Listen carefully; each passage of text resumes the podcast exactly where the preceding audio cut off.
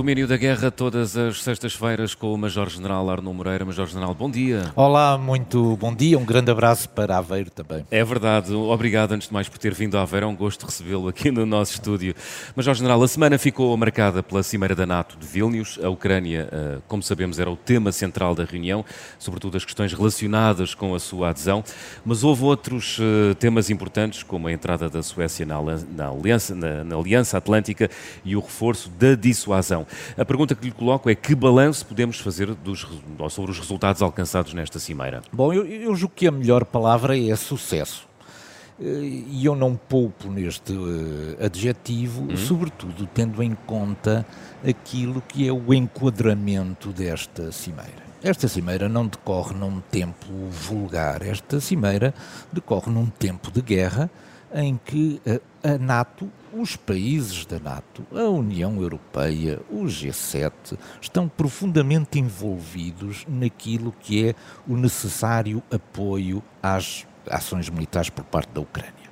E, portanto, neste, neste contexto muito difícil, de articulação de tantas vontades, é natural que eh, houvesse à partida um conjunto de, de, de, de, dúvidas sobre a forma como a NATO seria capaz de se manter unida em face daquilo que eram todas estas expectativas e todas estas tensões existentes. E portanto eu julgo que sucesso é uma palavra que se pode, que se pode utilizar para esta cimeira. Uhum. Eu gostaria de, de, centrar, digamos, esta análise do sucesso em três, em, em, em três uh, dinâmicas uh, distintas. A primeira é uma dinâmica de natureza política. Depois, também uma dinâmica de natureza geoestratégica. E, finalmente, a dinâmica da dissuasão. Eh, eu começaria pela política. Uma organização como a NATO é uma organização de natureza política ou militar. Uhum. Isto significa que ela persegue também objetivos de natureza política. Ora, esses objetivos de natureza política são, são, uh, podem ser avaliados de duas formas. Uma das formas são os resultados a que chega a Cimeira, sobre isso falaremos depois. Mas o outro é, são os sinais políticos que resultam de, destas cimeiras. E este sinal político é muito importante porque é em face deste sinal político que se organizam depois as respostas, nomeadamente as da Federação Russa. Isto é, se houver aqui um sinal de fraqueza, naturalmente que este sinal de fraqueza é depois amplificado pela Federação Russa no sentido de obter no domínio do, do, sistema internacional um conjunto de vantagens significativas que possa explorar. Ora, a NATO afirmou-se deste ponto de vista através de um sinal político de grande unidade. E isso é particularmente importante. Ela demonstrou que mantém aberta a sua política de, de, de portas abertas, mostrou um sólido uh, apoio e, e continuado e determinado à Ucrânia e foi capaz de, eh, de, de já ter integrado a Finlândia há pouco tempo e de, eh, esperamos agora com o levantamento do veto por parte da Turquia e, e, das reticências por parte da Hungria, que a Suécia venha a ser também um elemento da aliança. E, portanto, do ponto de vista político, parece-me que o sinal não poderia ter sido mais forte do que aquilo que foi. Depois, do ponto de vista da geoestratégia, esta cimeira é, é, é, tem uma dimensão absolutamente extraordinária. Porque vamos ver, quando nós olhamos agora para aquilo que é o flanco norte da Europa, portanto, tudo aquilo que fica a norte do Báltico, o que nós notamos é que pela primeira vez a NATO possui uma continuidade territorial que vem desde o Mar do Norte Noruega, Suécia, Finlândia, até chegar à fronteira, encostar-se à fronteira da Rússia. Ora, isto não existia, esta continuidade territorial. E isto é um polo de poder imenso. Primeiro, pelo controle que pode exercer sobre o Báltico. Uhum. Depois, porque constitui uma eventual base de poder relativamente a um assunto que, por enquanto, ainda está adormecido, mas que será certamente desperto, que é a questão do Ártico. E, portanto, o posicionamento no, no, no, flanco norte, nestes países todos da Aliança Atlântica, vai torná-lo certamente também um ator no Ártico. E, finalmente, porque é através desta continuidade de natureza territorial que vai ser possível uh, uh, garantir também aumentar a segurança dos países bálticos, que passam a ter agora aqui uma retaguarda estratégica muito bem hum. apoiada. Por outro lado, a Turquia também se tornou mais assertiva em relação à Rússia, o que significa que a Federação Russa sai muito diminuída do ponto de vista estratégico, geoestratégico, desta, eh, desta, desta cimeira. E finalmente o reforço da dissuasão porque a adesão de dois países à NATO é sempre um reforço, mas quando esses países são eles em si também potências de natureza militar, ah, esse reforço é muito significativo. E para além disso, a aliança tornou a garantir a sua uma presença militar mais forte no flanco leste. Portanto, Parece-me que, reunindo este conjunto muito grande de, de, elementos, podemos dizer que foi efetivamente um grande sucesso, um sucesso. para a Aliança. Uh, Volodymyr Zelensky tem razões para sair satisfeito desta cimeira da NATO. Uh, ele pareceu um bocadinho desiludido na véspera da cimeira, mas depois bastante mais satisfeito no seu encerramento. Afinal, o que é que ele leva de volta uh, para Kiev, dentro da sua mala, Volodymyr Zelensky? Bom, Zelensky não se pode queixar. Hum. Na verdade, ele entrou um pouco irritado, mas ele saiu muito satisfeito. Ele leva uma mala cheia. Eu não sei se ele vai conseguir fechar a mala. Tenho a impressão que vai pedir malas emprestadas em relação àquilo que leva e que provavelmente até nem estaria à espera. Bom, a irritação de Zelensky é, é, é, é, percebe-se perfeitamente. Hum, a irritação inicial. A irritação inicial. A irritação inicial tinha a ver com o facto de se ter criado uma certa expectativa que na verdade era impossível de acontecer, se marcar desde já uma data para a adesão da, da, da Ucrânia. Ele gostava de ter fixado essa data porque ele sabe, tão bem como nós, que o conjunto de compromissos políticos depende do enquadramento político de cada altura e que, portanto, um compromisso político hoje não vale a mesma coisa num outro enquadramento daqui a, daqui a uns meses. E, portanto, ele gostava que, do ponto de vista formal, já houvesse uma data. Simplesmente esta data era impossível de fixar. E é, e é impossível de fixar por causa de duas outras datas. Uma dessas datas é o final da guerra. Quer dizer, todos nós sabemos que é absolutamente impossível um país aderir à NATO quando está ainda a viver uma situação de guerra. Mas, como nós não temos data para isso, também não, não podemos fixar uma data de entrada com base nisso. A outra data é a data das eleições norte-americanas. Joe Biden não quer de forma alguma que o tema da Ucrânia venha a prejudicar a sua candidatura presidencial. E, portanto, nesse sentido, tudo fará para que o tema da, da entrada da Ucrânia permaneça um pouco neste limbo cinzento de que, sim senhores, está garantida, não sabemos é ainda quando. E, portanto, Zelensky sai daqui certamente com uma mala muito cheia, para além de coisas visíveis, sai também daqui com um conjunto de outros compromissos que nós não conhecemos, que não foram não foram apresentados na esfera pública, mas que certamente lhe dão a tranquilidade e, sobretudo, as garantias de segurança e de apoio continuado que ele necessita nesta sua missão muito difícil de liderar um país em guerra. Uhum. Antecedendo a Cimeira da NATO eh, que aconteceu em Vilnius, eh, o tema das munições de dispersão vulgarmente designadas bombas de fragmentação, prometeu aquecer o debate entre os aliados e depois até uh, desapareceu. Os Estados Unidos deviam ou não ter fornecido este, este tipo de armas à Ucrânia? As armas já foram entregues, hum. portanto, já se encontra. Já? já. As armas, neste momento, eh, eh, este, este tipo de munições já estão na posse operacional das forças ucranianas. Bom, o que houve aqui foi uma espécie de rasteira que se procurou, de armadilha eu diria talvez, uma armadilha de tropeçar que foi metida no caminho dos países da Aliança Atlântica. Todo, não nos podemos esquecer que há poucos meses o que é que estávamos a discutir? Furiosamente a questão do urânio empobrecido nas munições. Onde é que já vai essa discussão? Essa discussão desapareceu completamente. E esta discussão também vai desaparecer, porque entretanto vão aparecer outras coisas. Bom, sobre a, a, estas munições de, de, de, de dispersão, há aqui dois aspectos que são uh, fundamentais para podermos, para podermos compreender esta opção. O primeiro é, efetivamente, há muitos países que uh, se opõem a este tipo de emprego de armas. Este tipo de emprego de armas, basicamente, é uma espécie de uma granada de artilharia uhum. que leva dentro um conjunto de outras pequenas bombas e que, antes de chegar ao, ao alvo, uh, liberta essas bombas e, portanto, constitui-se aqui uma espécie de um tapete de pequenas bombas, com um problema é que algumas dessas bombas não vão explodir e, portanto, vão continuar a contaminar e a e, a, e, eventualmente a estarem preparadas para um dia explodirem numa situação já não de guerra, mas numa situação de paz. E, portanto, do ponto de vista do emprego, é natural que haja muitas reservas por parte de muitos países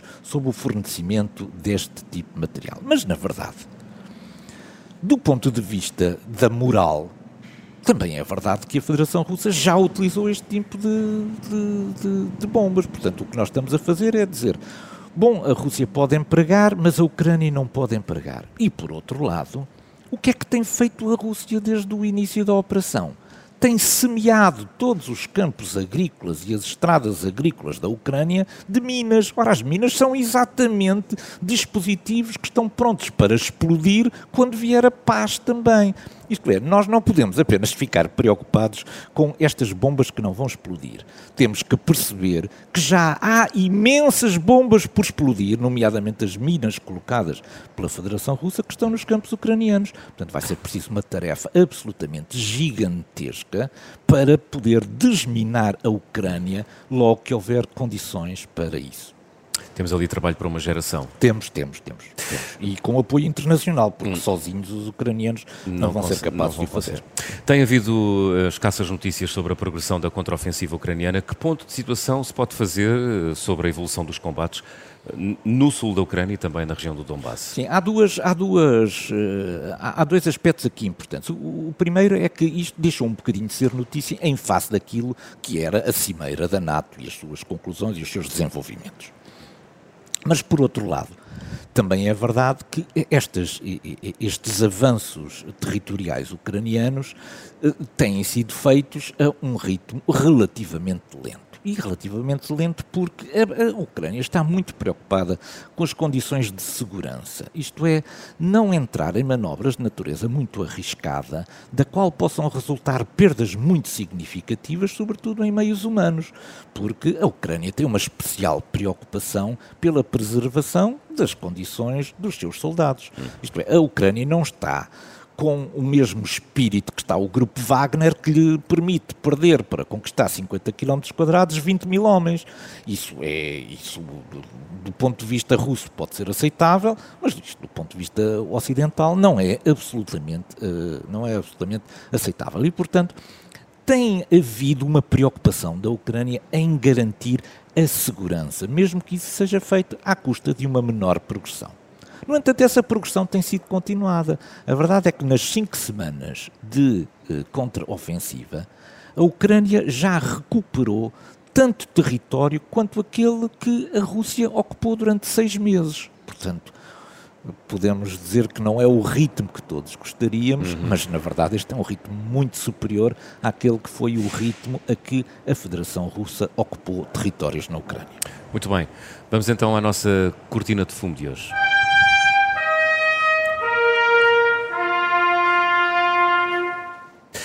Vimos nos últimos programas como a Federação Russa estava a esconder do público as concessões que tinha feito ao grupo Wagner. Esta semana descobrimos que Prigozhin e Putin se tinham reunido depois da rebelião. Afinal, que cortina de fumo nos anda a lançar o Kremlin, senhor Major General? O, o, o mistério adensa-se, o mistério adensa-se. Nós já tínhamos levantado hum. esta questão aqui há, há bastante tempo de que aquilo que tinha sido prometido a Prigogine para ele abandonar a sua marcha para Moscou, ah, entretanto o Kremlin mudou de linguagem. Já não houve aqui uma rebelião. O que houve foi uma marcha sobre Moscou. Uma coisa diferente. Uma marcha, marcha é uma coisa diferente do que uma rebelião. E, portanto, o que nós tínhamos na altura já, já previsto é que, na verdade, uma coisa foi aquilo que foi comunicado, outra coisa foi aquilo que aconteceu, e, e aquilo que aconteceu certamente foi ter prometido a Prigogine um conjunto muito grande de vantagens, de facilidades que, na verdade, ele procura explorar. Bom, a semana passada nós tínhamos já trazido aqui este tema com uma afirmação de, de, Peskov de que a Federação Russa não sabia onde andava Prigogine, não lhe interessava onde andava Prigogine e também não tinha meios para saber onde andava Prigogine. Ora, parece que Prigogine estava no Kremlin nesta altura e, portanto, esta, esta história está cada vez adensa-se em mistério. E está toda ela mal contada. Está toda ela mal contada. É uma, um conjunto de, de mentiras sobre mentiras hum. e nós eh, também começamos a ficar aqui um, um bocadinho perdidos. Também há quem duvide que Prigogine ainda esteja vivo, porque não nos podemos esquecer. Sim Putin tinha uma faca espetada nas costas, foi ele que o disse. e portanto eu não sei se ele não terá, entretanto, já devolvido também a faca sobre as costas de Prigozhin. Quem sabe a mentira e a dissimulação fazem parte há muitos anos da estratégia russa, o General sabe isso melhor do que eu. Vamos ao ponto de mira.